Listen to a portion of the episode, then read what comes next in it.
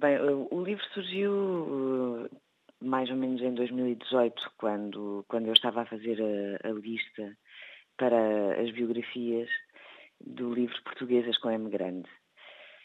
E quando eu apresentei as 42 biografias, ou as 42 personalidades que iriam figurar no livro, a minha editora perguntou, a primeira pergunta que ela me fez foi, destas 42 mulheres, quantas delas são negras? E não havia nenhuma.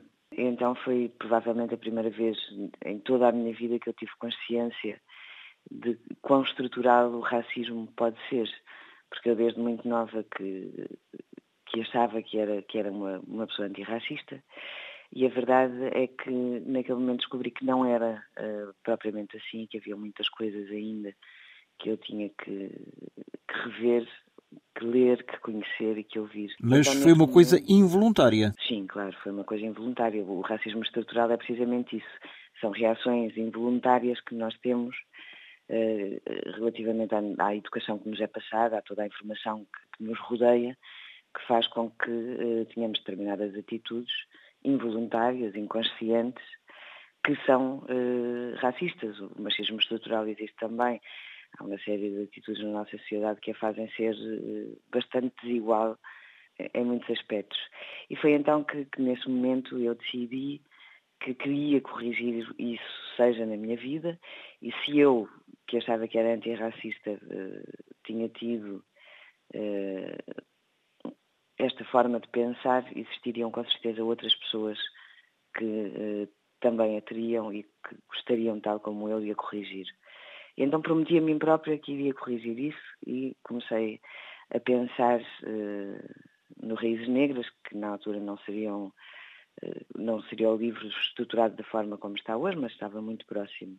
A forma como uh, as personalidades foram escolhidas foi extremamente difícil, porque um, a verdade é que a historiografia apagou muita da história do continente africano e à medida que eu fui uh, investigando e, procurando personalidades, fui descobrindo uh, muitos impérios, muitas civilizações, muitas rainhas, muitos reis, e foi muito difícil. Chegou uma altura que eu tinha um armário, um guarda-vestidos grande, que tem para umas quatro portas, cheio de post-its de, de, de, cima a baixo, com, com os nomes das pessoas que deviam figurar. Portanto, depois a seleção foi, acabou por ser um bocadinho feita eh, a olhar para a diversidade, ou seja, eh, tentámos eh, escolher o maior número possível de profissões e áreas, sempre tendo em conta que queríamos ter menos desportistas e menos músicos, porque normalmente essas são as atividades a que. Quase as escolhas óbvias, não é? É, exatamente e uh, era importante, foi importante também uh, colocar diversidade de género, diversidade profissional, diversidade uh, geográfica, para que todas as crianças, pelo menos com uma das personalidades apresentadas, se conseguissem identificar profundamente. E foi mais ou menos assim. E, portanto, também a ordem cronológica era importante, também para que se percebesse muito claramente toda a luta antirracista que tem vindo a ser feita há séculos e que nós não temos uh, ouvido. Mais ou menos é, é isso que tem acontecido, porque as vozes negras estão presentes na nossa sociedade desde sempre. Disse é vozes negras, embora quem não conheça exatamente quem são estas uh, eh, 50 histórias biográficas, uh, pensa que todas são têm raízes em África, o que é verdade, mas, por exemplo, fala eh, de Marielle Franco do Brasil ou Martin Luther King e Barack Obama dos Estados Unidos. Certo. Essa foi uma, uma premissa. Tentar uh, mostrar que a ancestralidade uh, das pessoas negras está espalhada pelo mundo. Ao estar espalhada pelo mundo, a luta antirracista está também espalhada pelo mundo, logo uh, percebemos que o racismo estrutural não é localizado num país, mas infelizmente é uma premissa eh, a nível mundial. E então o que é que os 50 biografados têm exatamente em comum? Acima de tudo têm em comum uh, a luta por uh, uma sociedade mais igual, uma sociedade com mais direitos, que uh, só será justa no dia em que for equitativa e que não é. o que têm em comum é que são pessoas que sofreram diretamente na pele várias atitudes de discriminação e uh, lutaram sempre contra essas atitudes, acabando por mudar a mentalidade das pessoas que estão à sua volta, ou inclusive uh, contribuindo para a mudança de leis para, para as pessoas negras. Mas estamos a falar de questões rássicas como de orientação sexual, por exemplo. Certo. Eh, as questões da orientação sexual afetam todas as pessoas, independentemente de, de, da sua cor de pele. A verdade é que uh, se uma pessoa negra à partida já tem algumas desvantagens sociais, porque a grande maioria das pessoas negras, por uma série de razões, que depois eu apresento também no, no, final do livro, uh, já uh, parte para a vida em desvantagem. Se for uma pessoa negra e homossexual, terá ainda mais desvantagens porque não só enfrenta o preconceito racial, como enfrenta o preconceito sexual. E vários dos biografados pagaram com a vida esta uh, ousadia, digamos assim, de marcar a diferença.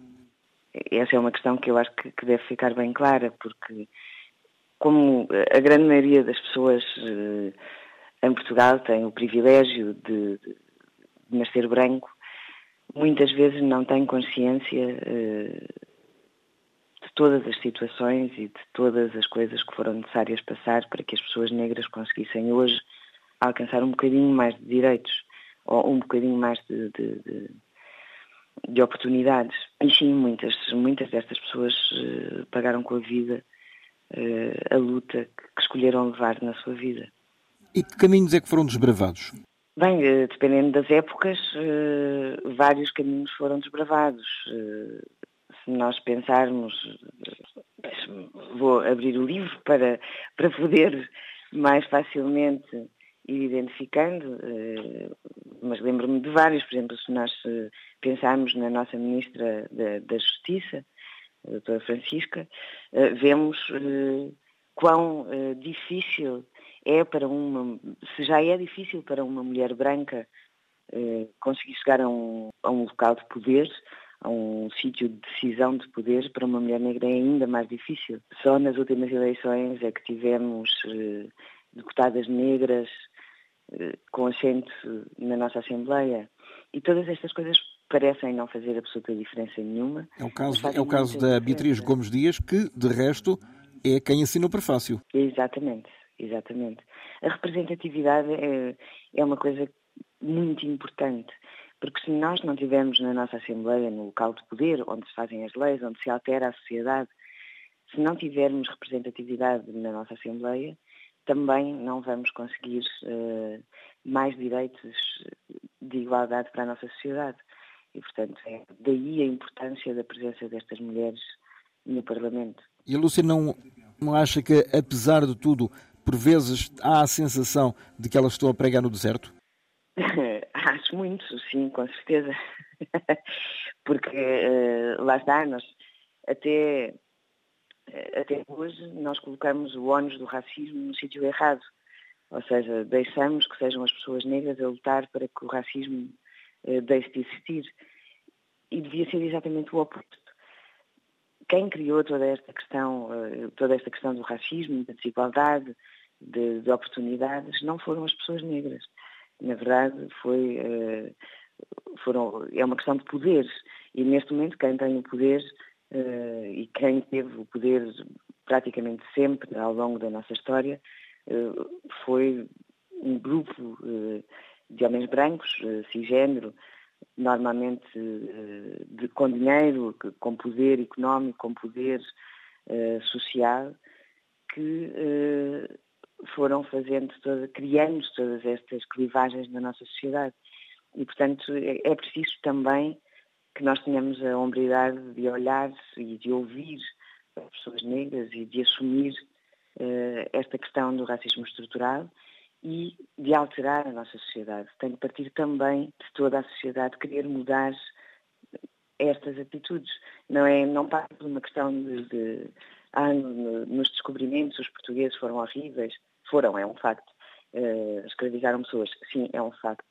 Eu não posso fazer nada para mudar isso. O que eu posso fazer é daqui para a frente, tendo consciência das desigualdades que existem, eu posso tentar criar um espaço mais igual, mais seguro para todas as crianças que venham para a posteridade e para o futuro. E, portanto, é, essa é uma das razões pelas quais eu quis escrever este livro. Está a sugerir de alguma forma que, por exemplo, na, nas futuras gerações, a história portuguesa da expansão marítima seja dada de uma outra forma? Não estou a sugerir, estou a afirmar.